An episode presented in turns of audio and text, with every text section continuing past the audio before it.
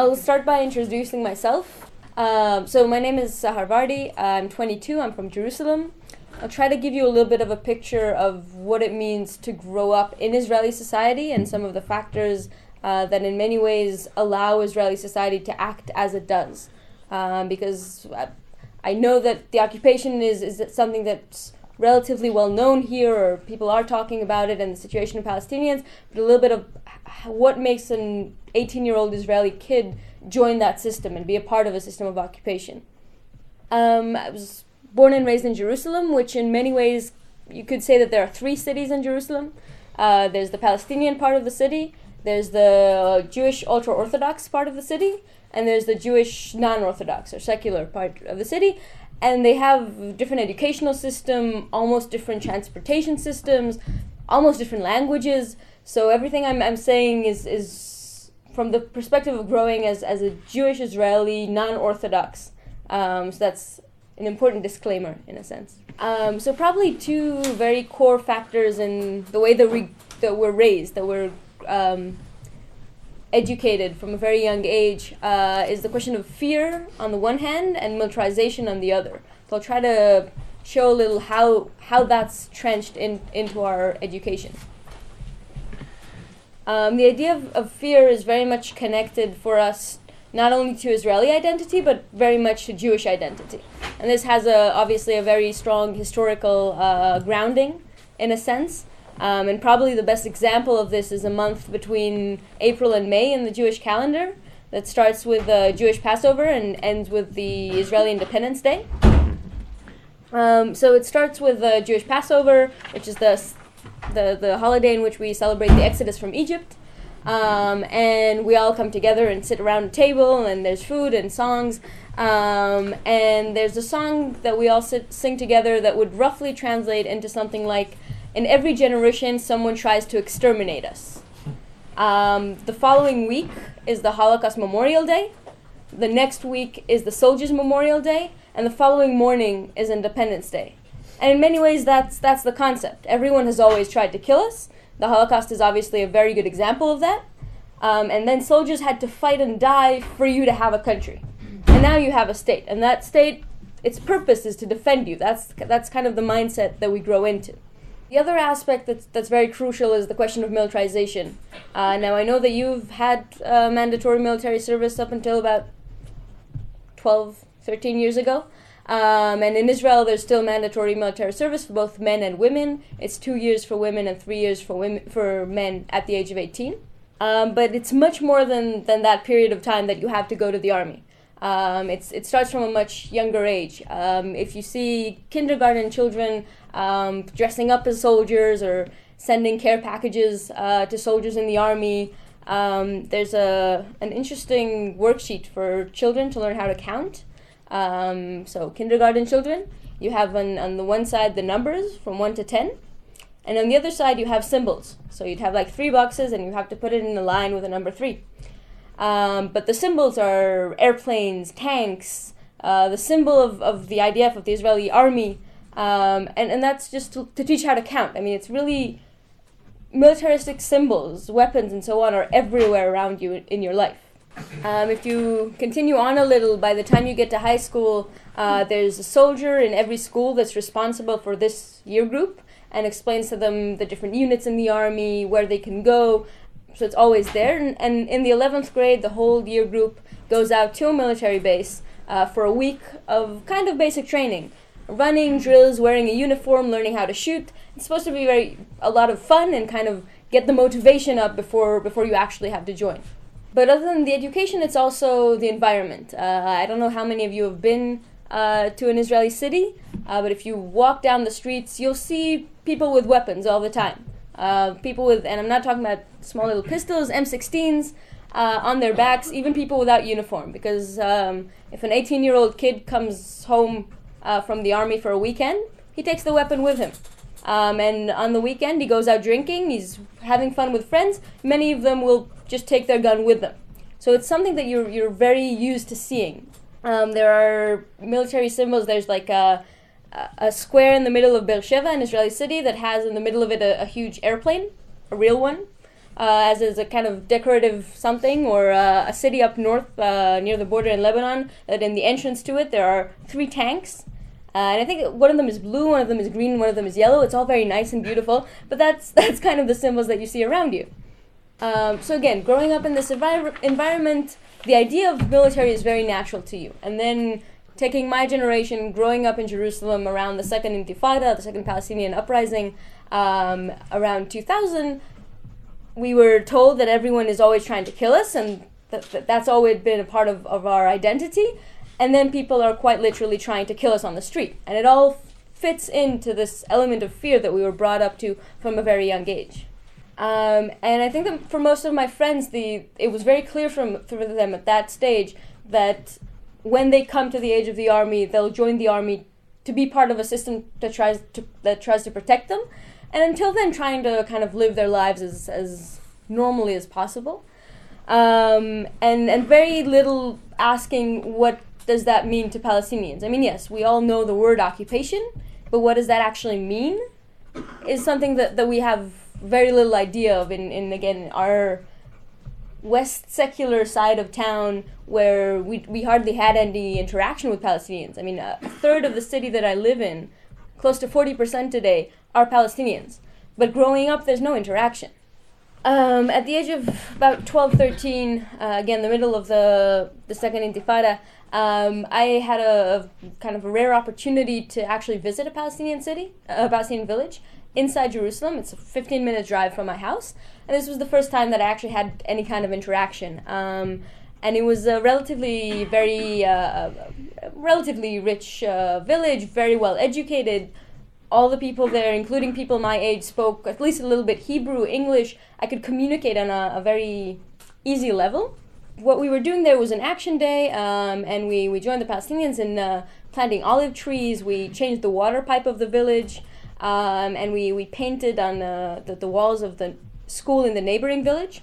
Um, and it was a very nice day. And at a certain point, uh, one of the Palestinians uh, stops and says, kind of points at this valley and says, This is where they're planning to build the separation fence. The separation fence was an idea. We had no idea what it meant. um, it was people. It was just starting to be planned, um, and from where I stood, what I was told at, at home in the media is that the idea of this was to build a wall between Palestinian and Israelis in order to prevent suicide bombers from coming in and, and to protect me in general. Um, and in the next few years, I kind of uh, had a, I continued going to this village quite a lot and kind of had a first row ticket to understanding what the building of the wall actually meant for Palestinian lives.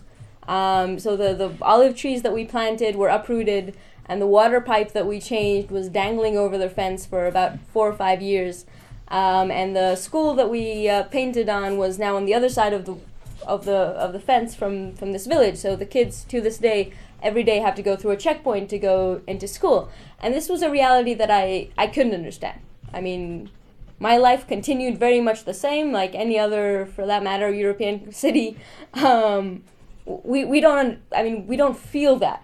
Again that that idea of what occupation is um, for me it's much less i mean it's also but it's much less the horrific stories that you hear about of some very violent action here or there. It's much more those daily things that literally every morning when you get up there's a soldier that you have to pass and show your id in order to get to school. Um, around the same time, I started uh, joining uh, the protests against the fence that were, I believe, uh, were spoken about uh, before. Uh, villages like Bil'in that got more kind of more media, more people know them, but mainly they all look kind of the same. We'd arrive to a Palestinian village um, and try to walk towards where the route of the fence was being created um, to try and pass to the Palestinian lands that are on the other side of, of that route and usually very fast the the soldiers from where the the fence is would start shooting tear gas rubber bullets um, and and for me this was kind of a a very strange situation because I grow up knowing that soldiers are there to defend me. That's their purpose. Um, and Palestinians are obviously my enemy. And you come to this demonstration and you have soldiers shooting at you and Palestinians giving you uh, onion for the tear gas. Um, and and it kind of shifts this whole dynamic of who's us and who's them and who's against who.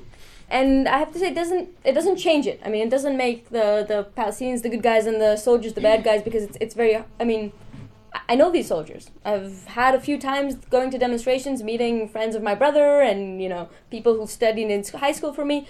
With me, these, these are people that again on a daily basis I can have a very good relationship with them, and, and it's very hard to demonize them in a sense. They're kids, um, and it kind of changes that whole idea. Things just stop being black and white in general.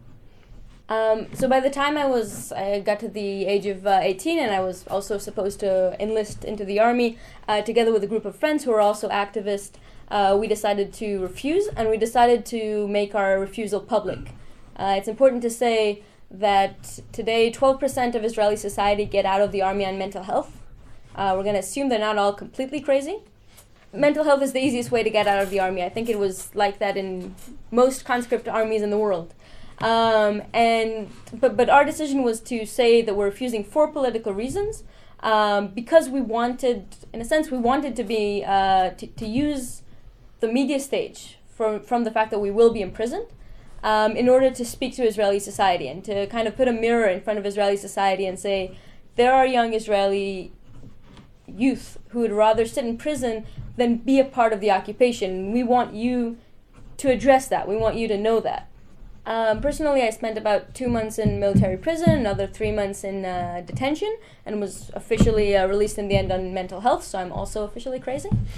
um, and um, and I think part of the question is also what does that mean after you get out of the army? Because the, the prison time is, is not that bad. Uh, it's not fun, but it's it's not the worst experience in, in the world. Um, but what does it mean to in such a militarized society? to not be in the military or not have that experience that kind of all your friends do. So here I might separate it because most of the um, most of the consequences for people who didn't serve in the army is not people like me. I'm uh, I, I, chose not to serve in the army. I, I, made a political stance of it. I come from a very privileged place to be able to do that. Um, twenty percent of Israeli society are Palestinian citizens of Israel who are not drafted. Um, you have also a pretty big uh, Orthodox group that's not drafted. You have all the people who get out on mental health. Um, and you have a pretty big group that get out on mental health, but the reason that they don't serve in the army is, is economic. Uh, because a conscript soldier gets uh, about 80 euros uh, a month if he's non combat, and 160 if they are combat you obviously can support a family with that. If you're if you're helping the income of a family, you can't afford to go to the army. So a lot of people get out of the army because of that. So those are are the much bigger groups that don't serve in the army. So th- those are groups. Uh, I mean, if you look at ads in the papers um, for for jobs and things of the sort, something that you'll see in quite a lot of them is after army. It's a, it's kind of the, the a very normal requirement. It means that all these people can't apply for jobs that, that say after army. I mean, legally, it's important to say it's illegal to discriminate according to military service unless it's relevant to the job. So, security jobs, things of the sort. But okay, that's not, not such a big deal. But socially, it's, it's completely there. Um, and then slowly translates into also into legal work. Uh, there was the, the big tent movement now of kind of what was in Spain, but also in Israel. Um, one of the outcomes of this uh, was to have a more governmental construction of, of affordable housing. 50% of this plan for affordable housing will have priority for people who served in the army. Um, there are a lot of bills kind of on the way that will probably be passed in, in the next government. Anything from people who didn't serve in the army won't be able to study medicine, to study law. And the most extreme one, which I'm not sure that it'll pass, but it's on the table, is that they won't be able to be elected for government. Uh, now, again, yes, this affects people who, who choose not to go to the army, but it's much more aimed if, to discriminate Palestinians. It kind of becomes a legal way to discriminate the Palestinian citizens of Israel. Uh, now, the discrimination based on the military is not only for those who didn't serve in the army, but also what you did in the army. Um, and on that level, I think that probably the, the, the, the best example for this is the role of women in the army. Um, yes, Israel has mandatory service for women as well, um, and and officially it's almost equal. Women can be combat soldiers, women can be pilots. Uh, most positions are open. Uh, but the question is what happens actually in, in practice inside a system that is by definition patriarchal. I mean, any army is based on masculine values. In uh, 2002, there was a survey done by the army uh, that said that 80% of women in the army are or will be sexually harassed during their military service. Um, and there's a, a, postcard that was given out a few years ago to, to young soldiers, male soldiers only. Um, so there's this postcard that the, the male soldiers received um, that has a, a, soldier sitting on a tank uh, with a gun of the tank uh, positioned between his legs. Um, and it says there are a lot of hard things in the army. So if you take, and the environment in general, I mean, if you take 18 year old men and put them in a system in which that rhetoric is okay. I mean, it's it's it's legitimate. Um, and you take also the women, and again, you put them in the same atmosphere. When they get out of the army, they'll still have that in mind. If it was okay to speak like that, to to have those kind of yeah, jokes, uh, and and also that rate of sexual harassment in in the military, then it translates into civil society as well, on a on a more kind of uh, easy to prove level, um, what's very clear in, in the army is that most of the high ranking generals are men. Uh, what happens in the army is that you, you can get your pension at the age of 45, so a lot of generals retire, and then they're, they're automatically moved into very high positions in civil society. They become CEOs of, of private companies, uh, they become principals of schools, um, and they become politicians. From since 67, there was one Minister of Defense who wasn't an ex-general. Ironically enough, he was actually uh, the one who uh, introduced the, the Iron Dome system, the, the defense system that now Israel is very proud of. It's kind of ironic, but that that's the whole system. Uh, I mean, obviously, all our prime ministers were in the army, even if not generals. Um, and when you let ex-military people run a, a state, or solve any problem, they solve it like soldiers. They solve it in military actions because that's what they know. When military personnel need to solve a problem, or someone who grew up in the military from the age of 18 to the age of 45, that's all they've ever done. And then they go into politics, then every problem that they'll solve, they'll, they'll think about it in a military way. And kind of as a, as a side point, also, women are excluded of that, again, because of, of that system. Um, maybe the last thing that I'll touch about on, on one more aspect of militarization uh, which I think is not talked about enough, is what does it mean to have a militarized economy? Uh, today, 15% of the Israeli budget is on defense. It's one of the highest in the world. Uh, much more than that, uh, 6.3 of the gross, uh, sorry, uh, gross PGD, um, gross domestic product, um, the the income of the of the country goes out on um, on military expenses which is higher than China, India, the US, most of the countries that we see as, as very highly militarized. And this also goes back to the occupation, because that makes that economy, the, the, the military economy, very profitable. And it means that today Israel's biggest export is military arm is arms. And in order to export arms so efficiently, and, and there's not a single country in the world that doesn't buy Israeli arms uh, in, in some way, um, Israel has to prove that they work. So when Israel wants to, when the United States wants to build a fence between the U.S. and Mexico to prevent immigrants, um, they take the technology from the fence that was proven to work in the West Bank. Uh, when France wants to buy, buy new drones to join their efforts in Afghanistan, um, they buy the ones that Israel proved that work in the attack on Gaza in 2009. And this is maybe where I can bring it back to you, um, because this military economy is something very global. Um, and it's only, and, and the occupation is only sustainable because all these governments who keep saying that they're against it are funding it and buying the products of it. Um, and in that level, if I can take refusal into a wider context, uh, I think the idea is saying that I have some kind of, of moral standard that I will not be complicit in things that I don't believe in and things that I see as immoral. And on that level, uh, I think kind of what I'm like what I can also do here is ask you to also do the same and have some kind of, of standard of saying I will not be complicit. My money, my government's money in things that, that I see as immoral. Respecto al comentado de los 80 euros eh, en tiempos de paz, digamos, y 160 euros al mes en tiempos de guerra, estamos, eh, decía mensuales que recibía alguien en el ejército. Hablamos de los años de servicio militar, hablamos de la movilización de reservistas. Yes, you, you said that uh, they will receive between 18 and 160 euros. Uh, is it for people who are soldier or who are doing the military service? What's the difference between a soldier Oh, we're in the reserve. Ah, the conscript soldiers. The, the, the 18 year olds, that's what they get. If you continue for a career in the army, you get a higher salary.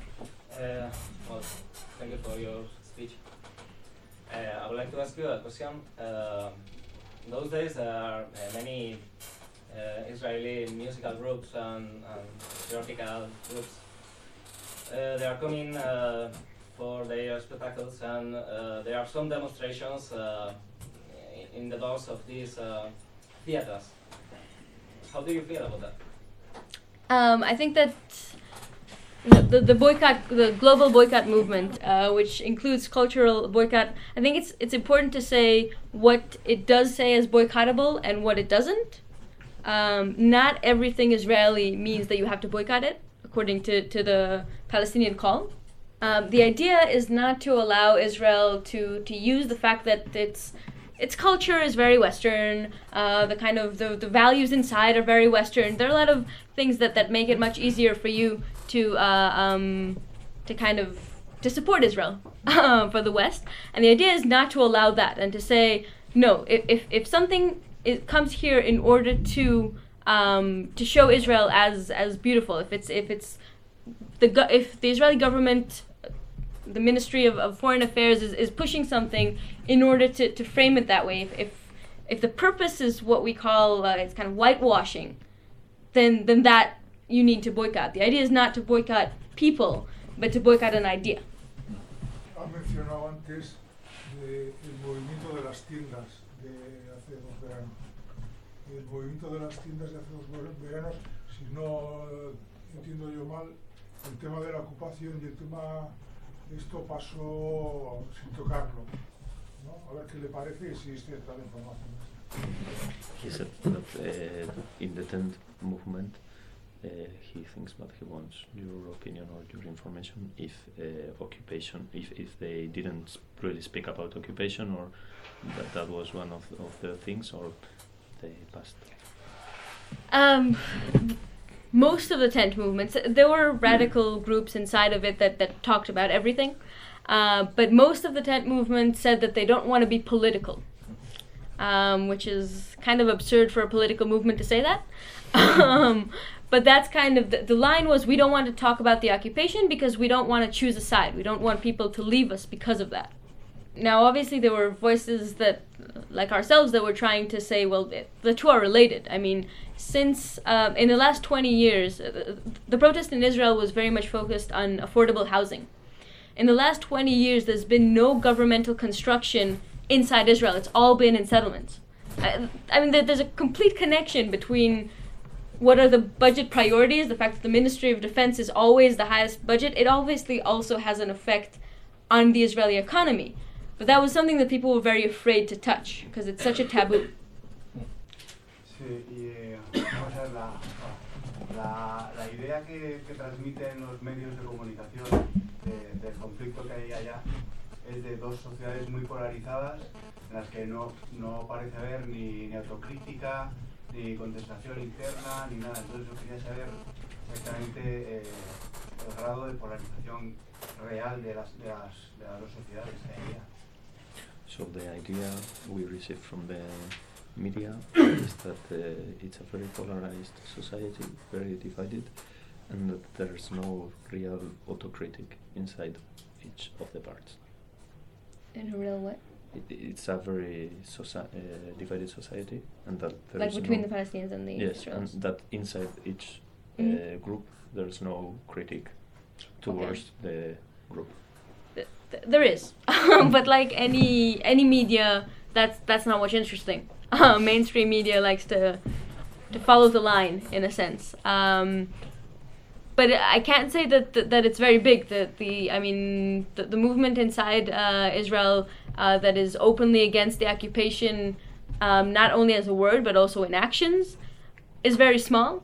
Um, and the I can speak less about Palestinian society, but also in the Palestinian society, the, the, the movement that says let's uh, um, that, that, that talks about uh, nonviolence and that talks about um, working with Israelis to, to end the occupation is also not that big, uh, but very much growing. Um, and I mean, especially on the Palestinian side. um, but you know, we're trying. Maybe interesting to say the critics inside Palestinian society. I can speak more about the West Bank because Gaza is much more isolated. Um, there, there's a very strong youth movement against the Palestinian Authority. The reaction of the Palestinian Authority is, is not much less violent than the Israeli reaction. I mean, crazy arrests, beating, any. I think uh, we were all seeing it. We were now in Madrid and heard about rubber bullets in demonstrations. I mean, the the Palestinian Authority as that acts like any other state when the youth are trying to kind of raise their criticism. So maybe they deserve to be a state. They prove that they can do it. sí que se están mereciendo tener un estado propio en ese sentido. Supongo que la, que la gente pobre, o sea, dentro de la ciudadanía israelí, la, la parte pobre será buena parte de ese 40% de origen palestino, pero me imagino que también habrá gente eh, israelita, o sea, gente judía que sea pobre, ¿no? Eso genera lazos en organizaciones tipo sindicatos u otro tipo de cosas, por un lado, lazos entre esas, entre esas dos procedencias de comunidades, y luego por otro lado saber si la crisis económica, que seguro que también está afectando, está generando algo también de ese estilo, ¿no? algo de, movimientos de solidaridad, de compartir un, problema común en, capas, So he wants to know uh, inside the pores in Israel, where he imagines that the majority are uh, Palestinian, but that they have to be Jews also who are poor. If there are solidarity movements, for example, trade unions, and if uh, with the crisis, and is these poor people growing, and if there are solidarity interethnic movements. Um, well, yes, I mean, uh, there are also uh, marginalized parts of Israeli society that are, that are not only the Palestinians, uh, mostly immigrant groups, uh, Ethiopian Jews, Russian Jews, um, and also uh, what's called the Mizrahi Jews, which are Jews originally from Arab countries. those are traditionally usually the, the, the poorer societies. But there's they're traditionally also very right wing uh, populations. Um, there are a few kind of inspiring uh, initiatives.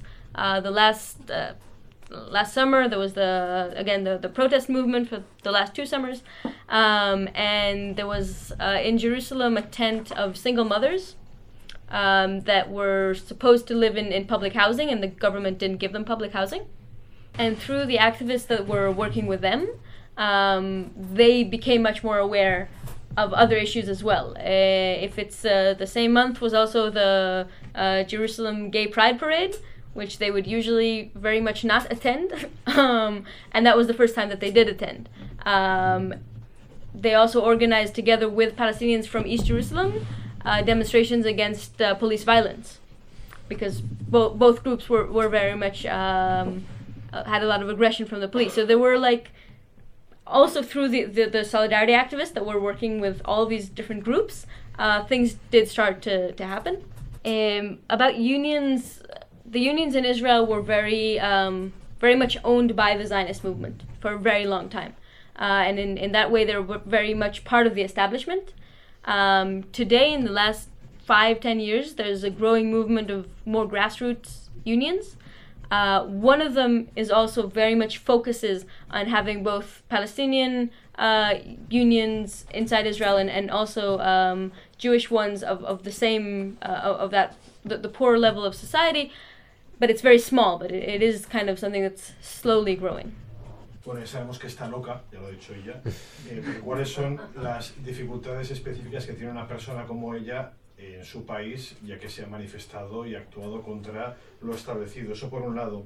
Y luego por el otro, cómo es compatible eh, los conceptos Estado democrático eh, y Estado eh, judío, porque muchos acusan a los países árabes de, de islamismo radical y sin embargo Israel no deja de ser un Estado fanático religioso.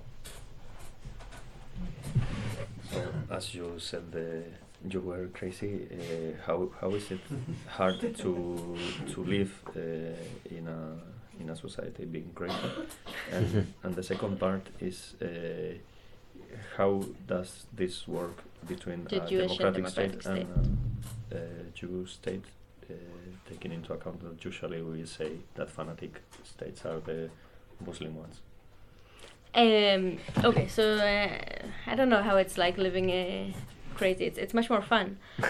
um, no, again, so the the same, the the social idea that everyone goes to the army means that every time that you have a conversation with someone and you get to the part of what did you do in the army and it becomes a very very tense political discussion that's that's on a daily basis um, to be honest personally it hasn't affected my life much more than that and i kind of also see it as an opportunity because it means that every time someone asks me a question on the street and we start talking it's kind of an opportunity to bring it into a political discussion where i can talk about the occupation um, so it, it might also have advantages Solo un inciso. ¿Sufre algún tipo de represalia por esa condición en su país, por parte del gobierno, de oportunidades de trabajo, etcétera? Eh, not much. Uh, I'm working on my Spanish.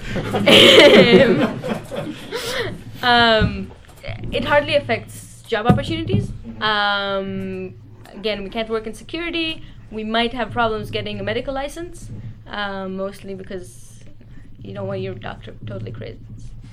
Um, but but other than that, the army is not allowed to tell anyone that, that that's why I got out of the army. My my uh, um, like the, the certificate says that I got out for medical reasons, so it's not that bad. Uh, about the Jewish Democratic, um, I don't have my ID here, but uh, in the the Ministry of Interior, uh, there are three three classifications um, that that you are. First is is your your passport, your citizenship, which is Israeli. Uh, the second is your nationality. Nationality is not Israeli. It's either Jewish or Arab um, or Druze. Th- Those are the main groups. Uh, and the third is religion.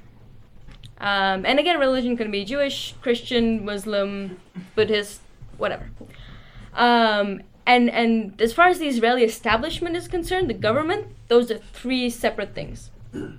Um, so so when you ask like about other uh, um, Muslim states, Israel doesn't see itself as like as that because what they see as Judaism is the nationality and not the religion.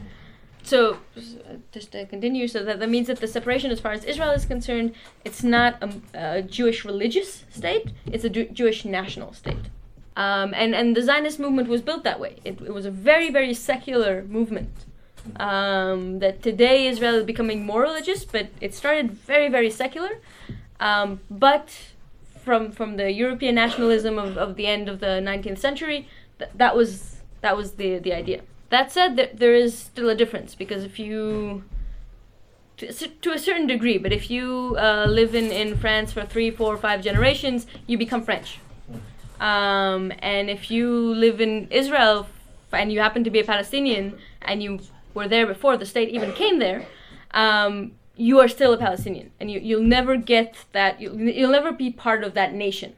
Um, and on that level, yes, the question of again the d- democratic and and a, a national state that's based on on ethnicity, much more than than based on citizenship, is obviously very problematic. And as far as I'm concerned, no, they they can't work together. Ha comentado que ha estado en, eh, detenida. ¿Cuál es la situación en general? Digo porque yo desde que hacíamos insumisión ya había objetores israelíes que están en la cárcel. ¿Cómo, cómo es la vida dentro de la cárcel? Es una es cárcel militar, eh, tiene muchas restricciones, ha cambiado a lo largo del, del tiempo. Poco.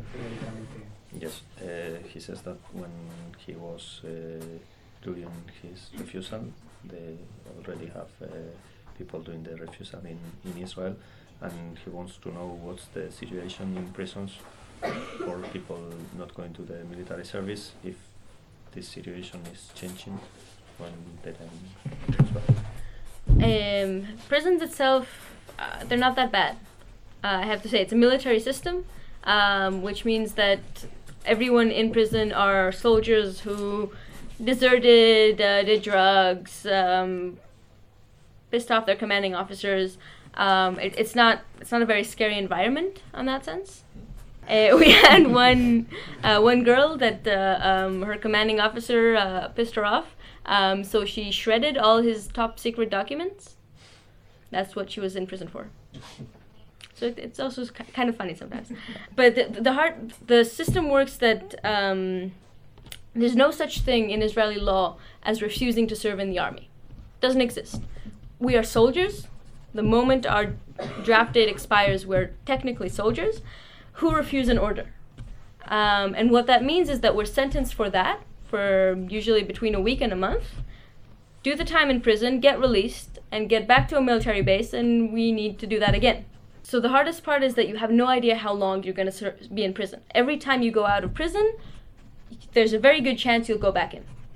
Um, and, and that's the much harder part. Uh, so now there's uh, uh, um, two guys who are in prison. Uh, for both of them, it's already the second term, and they have no idea if this will be the last term or they'll do more. You, you just th- that's the much harder part. It's kind of a psychological mechanism that you just don't know. Es difícil hacerse una idea aquí de cómo está la situación del movimiento antiguerra, antimilitarista, antiocupación eh, en Israel. ¿no? De vez en cuando hemos hablado de los anarquistas contra el muro, o sabemos que hay gente como los del Centro de Información Alternativo, o yo qué sé, ¿no?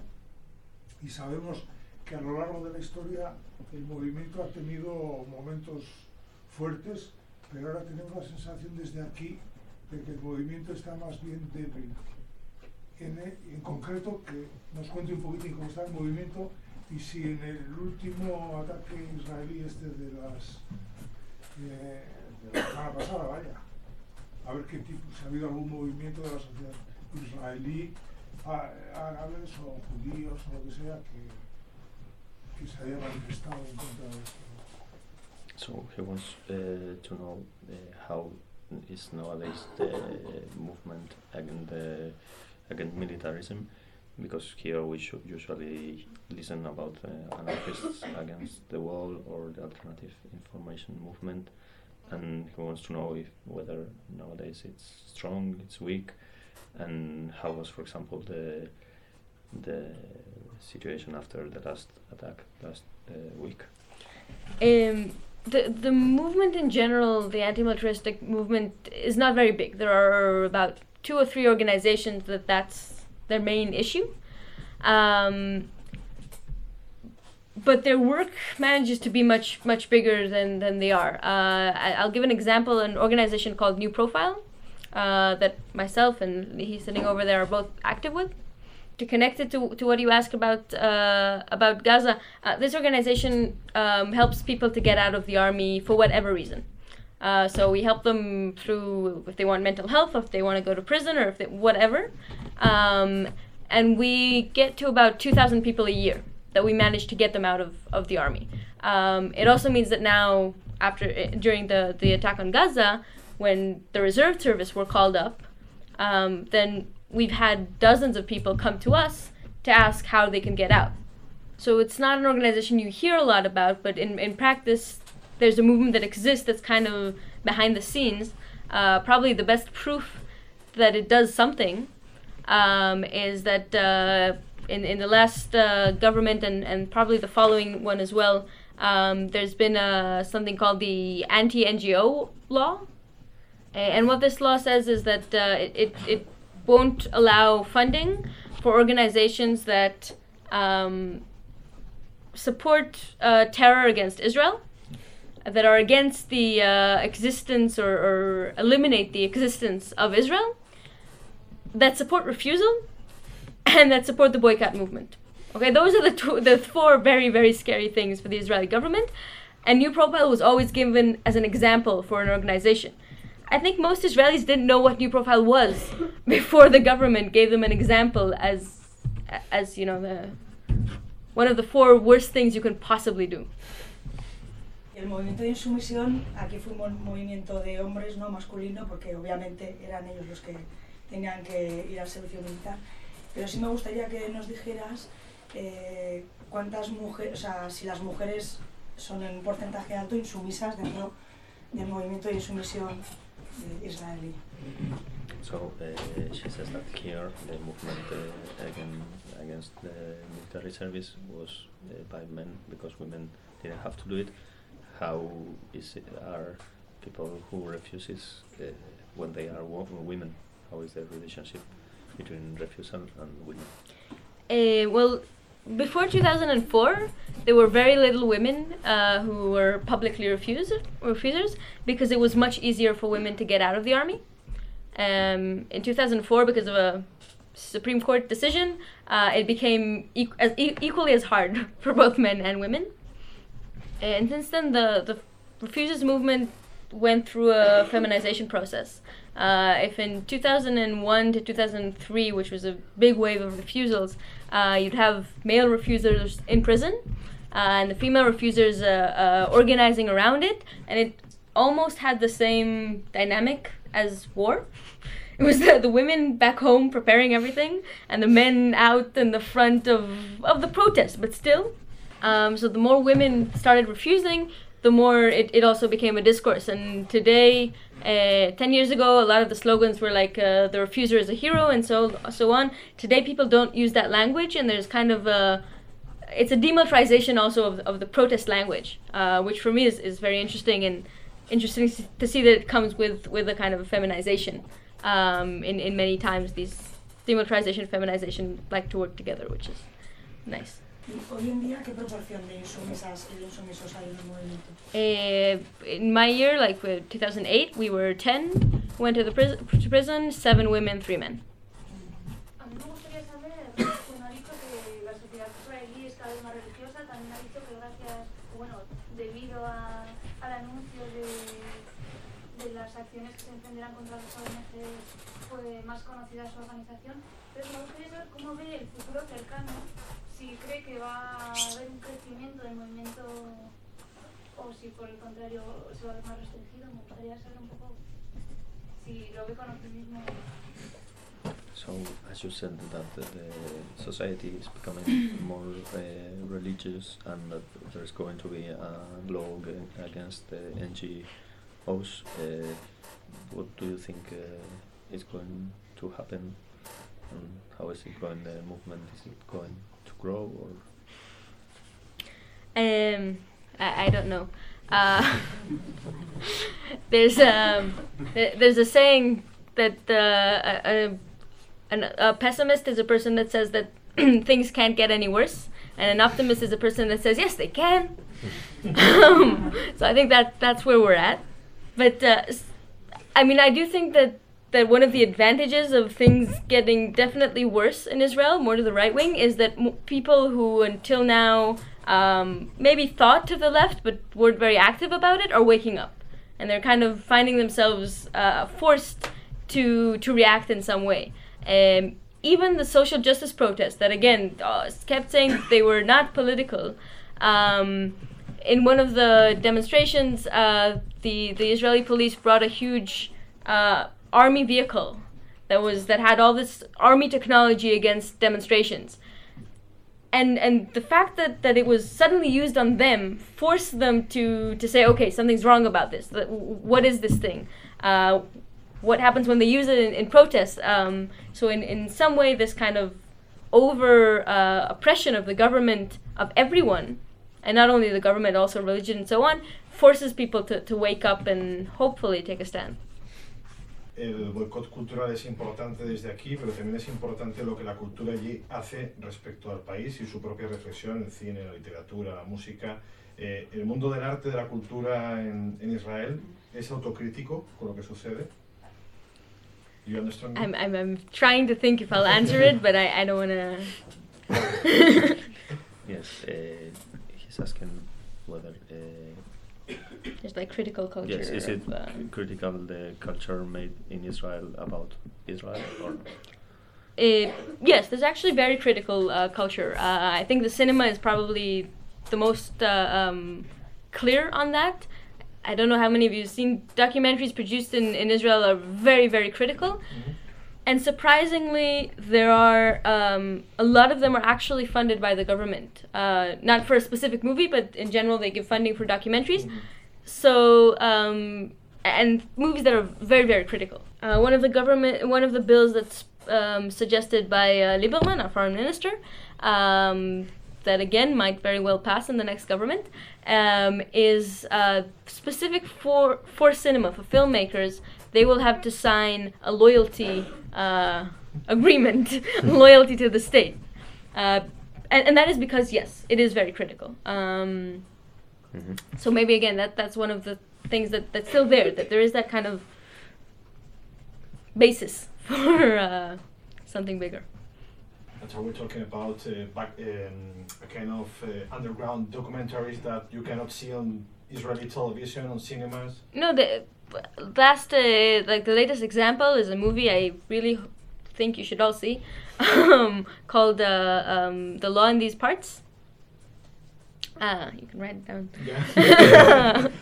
um, which is a, a movie that explains how the legal system of occupation was created, and it's amazing. It's very critical. It mainly says that all of the Israeli judicial system is is built in a way to justify the occupation. This movie was partially funded by the state, um, again through these uh, funds. Uh, it was shown in, in Channel 8, which is the, the channel of the documentary movies, uh, and it won uh, one of Israel's uh, most important film festivals. That said, it got all the criticism that the Ministry of Minister of Culture, who's very right wing, said that it's terrible. Like, so it's kind of this this back and forth all the time. Quería preguntarte, para alguien como tú que se mueve en estos ambientes, ¿cuál sería, por ejemplo, la percepción de un movimiento como Hamas? Y eh, digo, porque aquí en nuestros ambientes hay gente que lo considera desde la legítima resistencia, a quienes en cambio ven más por delante todo el tema de su opción religiosa y todo, todo lo demás. Digo, que hay un debate interno en, en la izquierda, ¿no? Y luego también la percepción sobre, has dicho algo antes, sobre la Autoridad eh, Nacional Palestina, donde aquí siempre se ha oído como que, que existe mucha corrupción o que hay bastante corrupción, no sé cuánta. Eh, no, no la percepción israelí, sino la de la gente como vosotras que os movéis en estos movimientos más alternativos con los que podemos tener más proximidad. Y suponiendo que habrá muchas opiniones diferentes, pero bueno. I will need translation, yes. okay. So the question is how from the uh, i don't know how to call it the alternative uh, movements in israel do you see hamas? Because here for example as he says uh, in the left wing movements there are two uh, different uh, big uh, opinions. One is that this is just a defense movement so no criticism and then and another that it's much more critic for example because of uh, religion first part and uh, and the second part uh, what's the opinion in alternative uh, movements about uh, Palestinian Authority because for example here we listen very much about corruption Uh, so I'll start with Hamas. Um, I, I, I mean, I think you have to be critical also of defense, uh, um, of resistance forces. Uh, today in Gaza, um, I work in, orga- in an organization that has an office in Gaza as well. Um, this organization works with youth. It's the last organization that is allowed to work in joint groups of boys and girls for youth. Uh, women are not allowed to, to smoke on the streets. Even if it is a resistance uh, um, organization, it's obvious for me that, that, that yes, criticism has to be made. Um, what do you do with that criticism is a different question. So I don't think that that criticism means that, that Hamas's existence is not legitimate. I think that it means that, that yes, Israel, if we're talking on a political level, Israel should be engaging with Hamas. They can't say no because of these things. It would also be very hypocritical.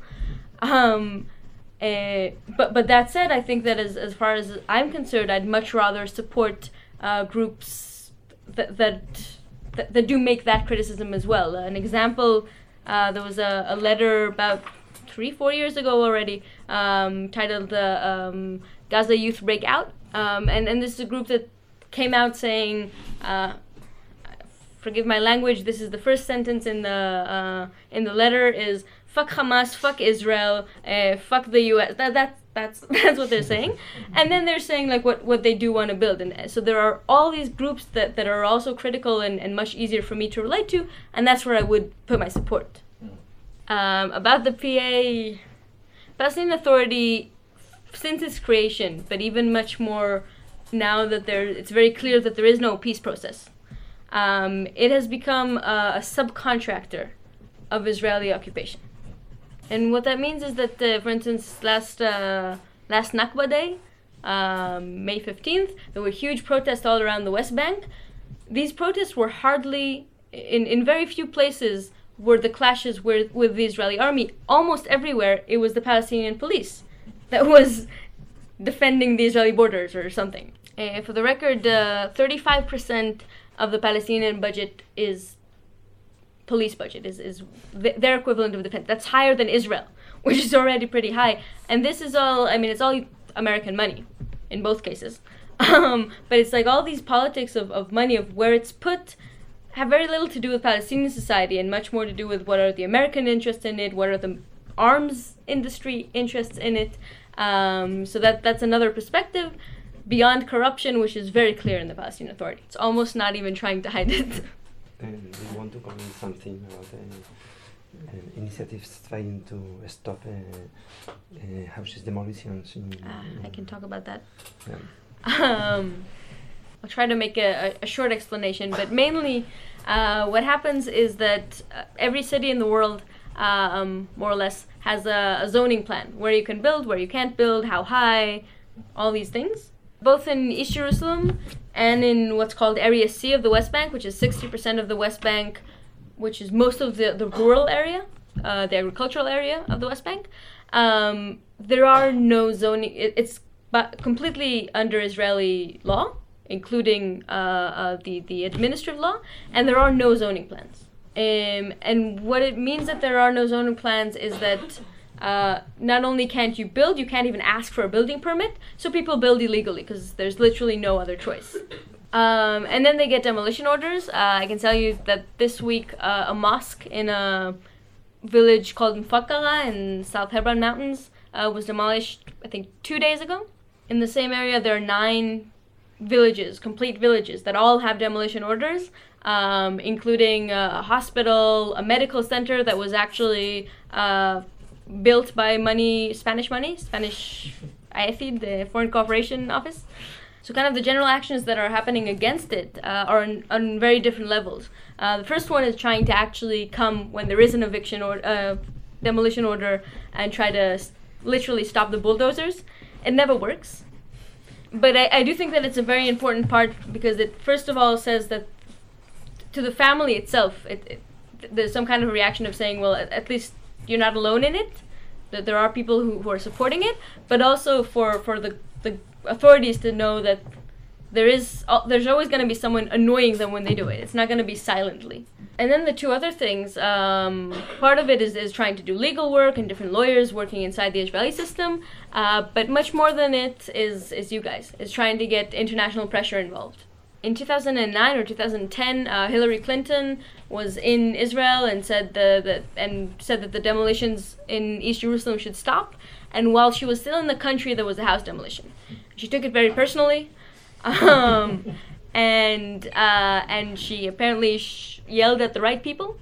Um, and it ended with the fact that since then until today, from a time that there used to be about 100 demolitions a year, today in East Jerusalem there are maybe two dozen, usually not even. Um, in Area C and the rest of the West Bank, they keep happening all the time.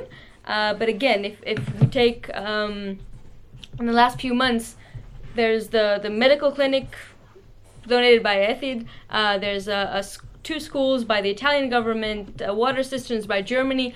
all these countries have, for the first time in the last year or two, stood behind their what they built after when when it got demolition orders, and it prevented the demolitions because Israel is is too afraid to try and uh, demolish something that that was they, they don't want the, the, the diplomatic crisis around it. I don't want you to get out of here saying like, okay, there's that thing that's happening in the Middle East that's very annoying, um, because I, I do think that, that it's important to see the connections and also where we can be active on on different issues. Um, so maybe just a, a, few thoughts on on that level. Um, questions like of, of militarization and what does it do to society are not only relevant in a conscript society they're relevant in most societies and and uh, I think that there are organizations here that are working against militarism here as well, and I think it's it's important to make those parallels um, and and see it as as a global issue. Um, and the, the other side of it is again, if we go back to the economy of the occupation, uh, then that's something that can be done very directly here. Um, there's a, a, website called Who Profits, uh, which maps all the organizations uh, and, and corporations that profit from the Israeli occupation. Uh, so I invite you, uh, if, if you have the time and want to do things, to look up what organizations are active. They don't have a Basque thing; they have a Spain thing. Some of the things might be uh, uh, close enough to see what international corporations are, are involved both here and there, and that you can also have an effect on that, choosing where, where you put your money or where you you pressure your, your government to put your money. Uh, those are things that, that really do have an effect on the ground in the end. Okay?